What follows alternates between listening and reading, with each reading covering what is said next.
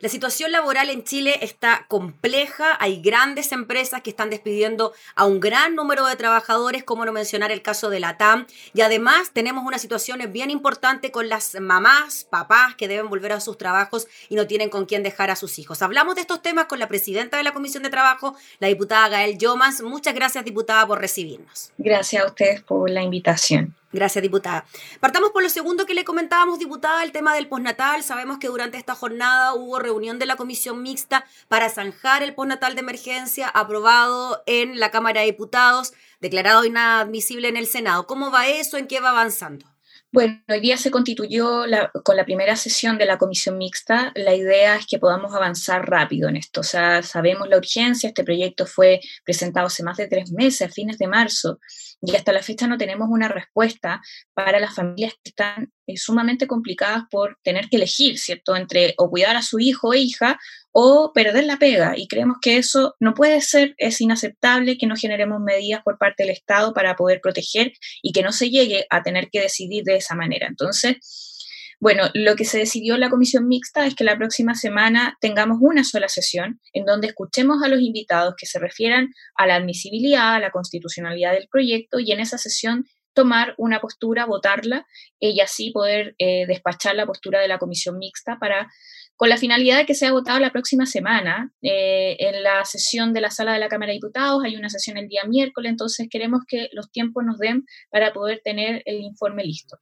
Diputada, ¿y cómo se va a lidiar de alguna manera con este proyecto y la iniciativa que envía el gobierno al Congreso para de alguna manera intentar solucionar el problema? Es una alternativa que ha generado polémica y crítica porque de alguna forma se utilizan los fondos del seguro de cesantía para aumentar o extender el postnatal. Sí, la verdad es que la propuesta del gobierno genera muchas críticas por quienes hemos levantado esta moción parlamentaria, también porque está dejando fuera a varias madres y padres, sobre todo los funcionarios públicos, lo cual eh, nos deja sumamente preocupados porque el seguro de cesantía no les aplica.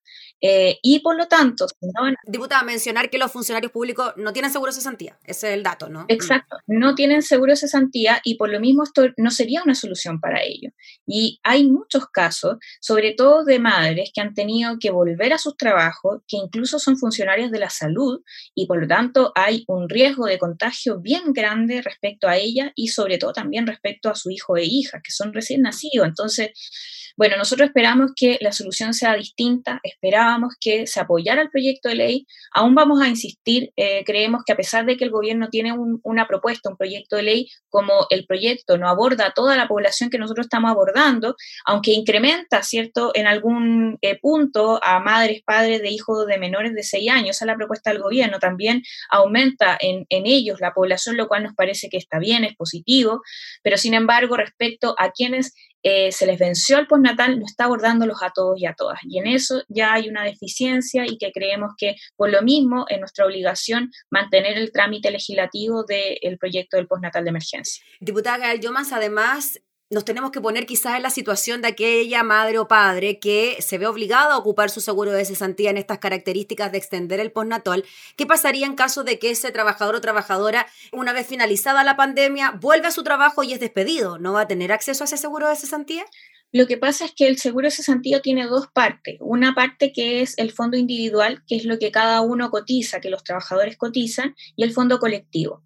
Pero para acceder al fondo colectivo hay requisitos y que son eh, cantidad de meses, ¿cierto? Dentro de un año en que uno haya cotizado para un mismo empleador. Por lo tanto, igual eh, es sumamente complicado frente a la situación de inestabilidad que estamos viviendo en el país. O sea, sabemos que en materia económica y laboral hay un impacto y por lo tanto uno no puede dar garantías de que va a poder cotizar, ¿cierto? Al mismo empleador durante seis meses, dentro de un año, para cierto tipo de contrato. Entonces, hay muchos requisitos que nosotros vemos que van a ser complejos, que puedan, en el fondo, garantizar que la y los trabajadores van a acceder al seguro de cesantía. Y por lo tanto, sí hay un riesgo de que luego no van a poder contar, por lo menos con sus fondos individuales, que ya se los habrán gastado, ya sea por el uso del seguro de cesantía para quienes son parte del postnatal, o como ya está la propuesta, o sea, la propuesta ya es ley vigente respecto de todas las y los trabajadores que han utilizado el seguro de cesantía como un modo de suspender su relación laboral con eh, su empleador. O sea, eso ya está en vigencia.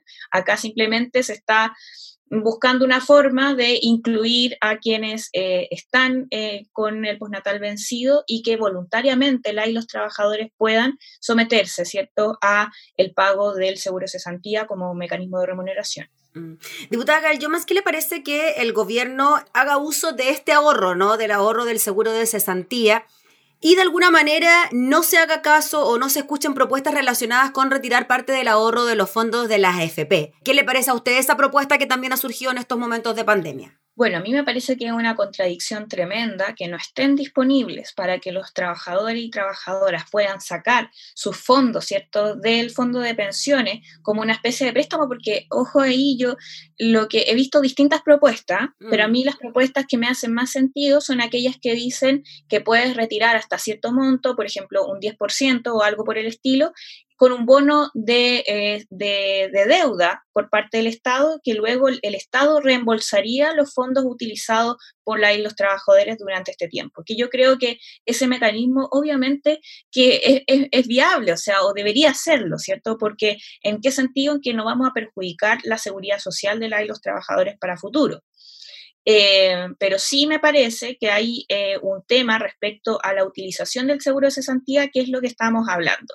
Hoy día no hay garantía respecto a la y los trabajadores a mantener su puesto de trabajo y si en el futuro los pierden, van a tener que eh, hacer mano, echar mano del seguro de cesantía, pero lamentablemente no todos van a poder eh, acceder al seguro colectivo y por lo tanto no van a poder contar con sus recursos. Nosotros esperaríamos en primer lugar, y lo quiero decir en primer lugar, que el Estado generara y entregara recursos económicos directos a las familias para poder resolver estos problemas. Eh, y que no sea utilizar los ahorros de los trabajadores, ya sea por vía del uso de las pensiones o por vía del uso del seguro de cesantía. Y en eso, al menos yo lamento que lo, eh, ya sea el ingreso familiar de emergencia o el bono COVID, eh, sean eh, tan, eh, que, no abarquen a la universalidad de la y los trabajadores. Creo que el Estado no ha generado el apoyo que hoy día requiere la ciudadanía para poder, en el fondo, eh, resolver y garantizar que se puedan quedar en las casas. Así de simple. Hasta ahora no se ha garantizado eso. Creo que eso es responsabilidad del Estado y me parece que no ha estado a la altura de la crisis sanitaria que estamos viviendo. Diputada, otro proyecto que también ha generado polémica antes de ingresar al tema de la TAM es el del corte de suministro. Le quiero preguntar por esta carta que firman 43 alcaldes en el que le piden al presidente Piñera, más de 40 alcaldes, no promulgar la ley que impide el corte de los servicios básicos, no perdamos el tiempo en vetos o reparos, fue lo que dijeron los alcaldes y esto también relacionado con la respuesta que da el gobierno esta semana a este proyecto que también sería declarado inconstitucional si ingresa un veto con una respuesta que tampoco beneficiaría al número completo de los que estaban incluidos en el proyecto original. A mí me parece preocupante eh, la forma que tiene hoy día el presidente de la República, el órgano ejecutivo, de relacionarse con el Congreso. ¿En qué sentido? En que no está respetando el debate democrático que se ha dado. Porque respecto al proyecto de ley de servicios básicos se dio un debate largo, bien extenuante, eh, en cuanto a dos proyectos de ley, se llegó a un acuerdo en una comisión mixta de distintas posturas de parlamentarios de distintos sectores y lamentablemente eh, hoy día el gobierno no quiere respetar eso e imponer su postura, que creo que eso es lo lamentable de todo esto, de no respetar un debate, un diálogo democrático, tratar al Congreso como si fuéramos un buzón.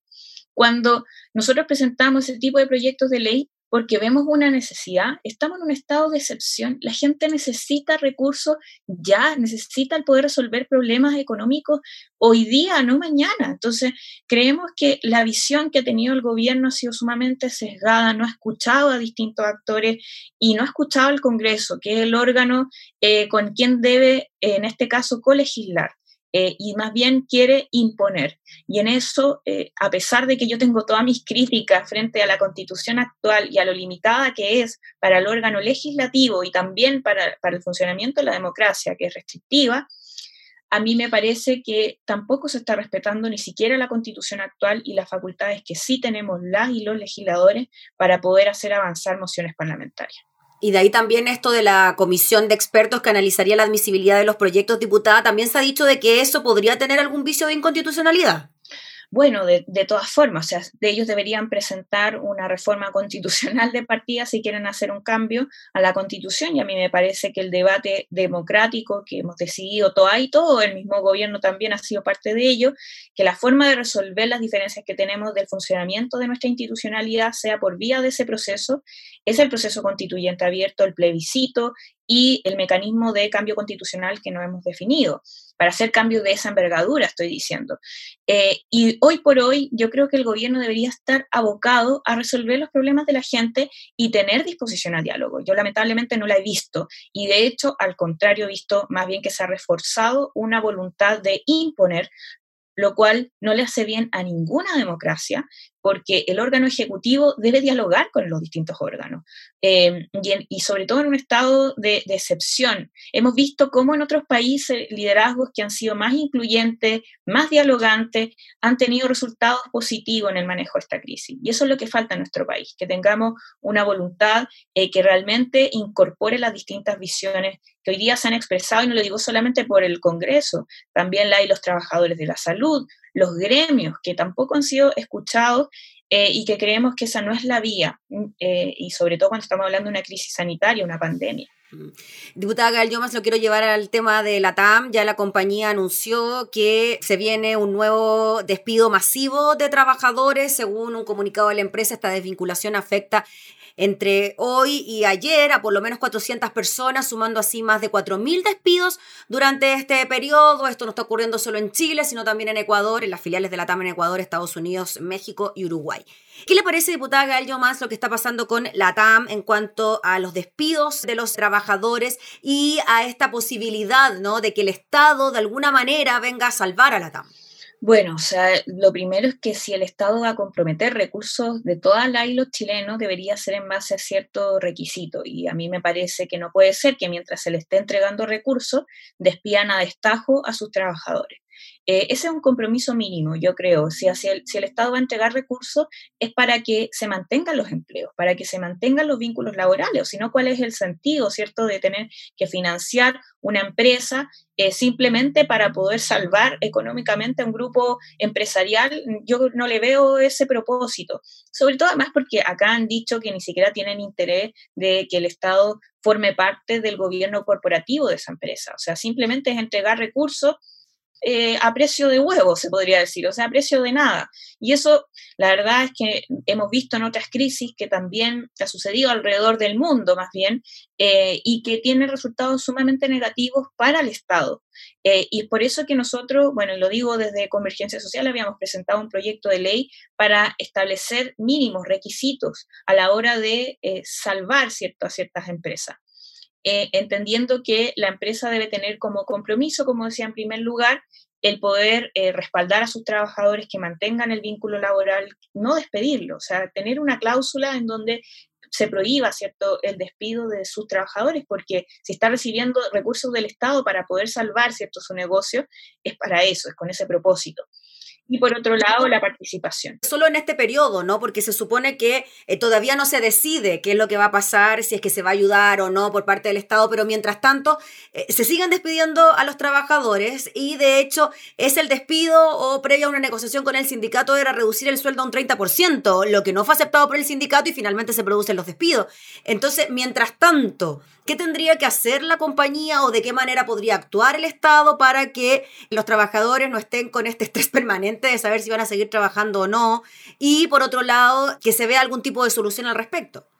Bueno, yo, yo hubiera esperado que el Estado eh, intervenga en estas situaciones de manera anticipada. Esto ya se había previsto hace unos meses atrás, o sea, ya estaba dando señales la empresa y, la, y los trabajadores de que estaba sucediendo algo acá y el Estado debería haber intervenido.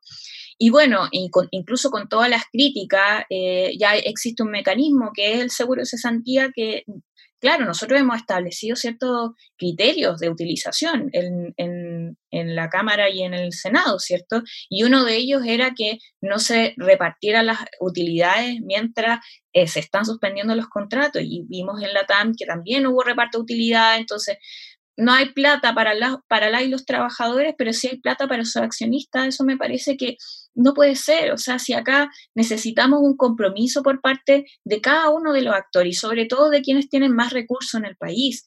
Y lo otro que quiero señalar Acá en Chile lamentablemente no se establece como, como, un mínimo el poder contar con fondos para enfrentar situaciones complejas como la que estamos viviendo. Me refiero a que las empresas cuenten con recursos, o sea, empresas que manejan grandes cantidades de utilidades. No puede ser que frente a una pandemia, al primer mes, porque la TAM empezó a presentar eh, problemas inmediatamente con sus trabajadores, despidiéndolos, señalando que está en una situación compleja en términos económicos. Ya están con el 50% de su sueldo. Y despidieron también ya en esa, en esa oportunidad varios trabajadores. Entonces, o sea, desde el inicio no tenían fondos para poder enfrentar, y la verdad es que eso es, eh, eh, o sea, yo creo que no, no, no es eh, creíble, porque uno puede entender que una microempresa esté en una situación compleja porque vive al día del día, del día al día, ¿cierto? O sea, los ingresos que, que tiene se los gasta inmediatamente. Pero una empresa que maneja grandes utilidades, ¿cómo no va a tener un fondo ahorrado para poder enfrentar por lo menos los primeros meses, ¿cierto?, de una situación tan compleja como la que estamos viviendo. La verdad es que simplemente yo diría que tiene que ver con la falta de regulación y de intervención por parte del Estado en el manejo económico. Y cuando ocurre en estos momentos, la empresa solicitan ayuda y salvataje, ¿cierto? Pero cuando son las épocas de bonanza, no hay compromiso con el Estado. Y eso es lo que creo que es la oportunidad hoy de poder regularla de mejor manera. Muy bien, pues diputada Gael Yomas, le agradecemos enormemente por el contacto de hablar de todos estos temas junto a nosotras. Que esté muy bien. Muchas gracias también, que estén bien, Gabriela. Gracias. La diputada Gael Yomas, presidenta de la Comisión de Trabajo, hablando entonces sobre la situación laboral en nuestro país.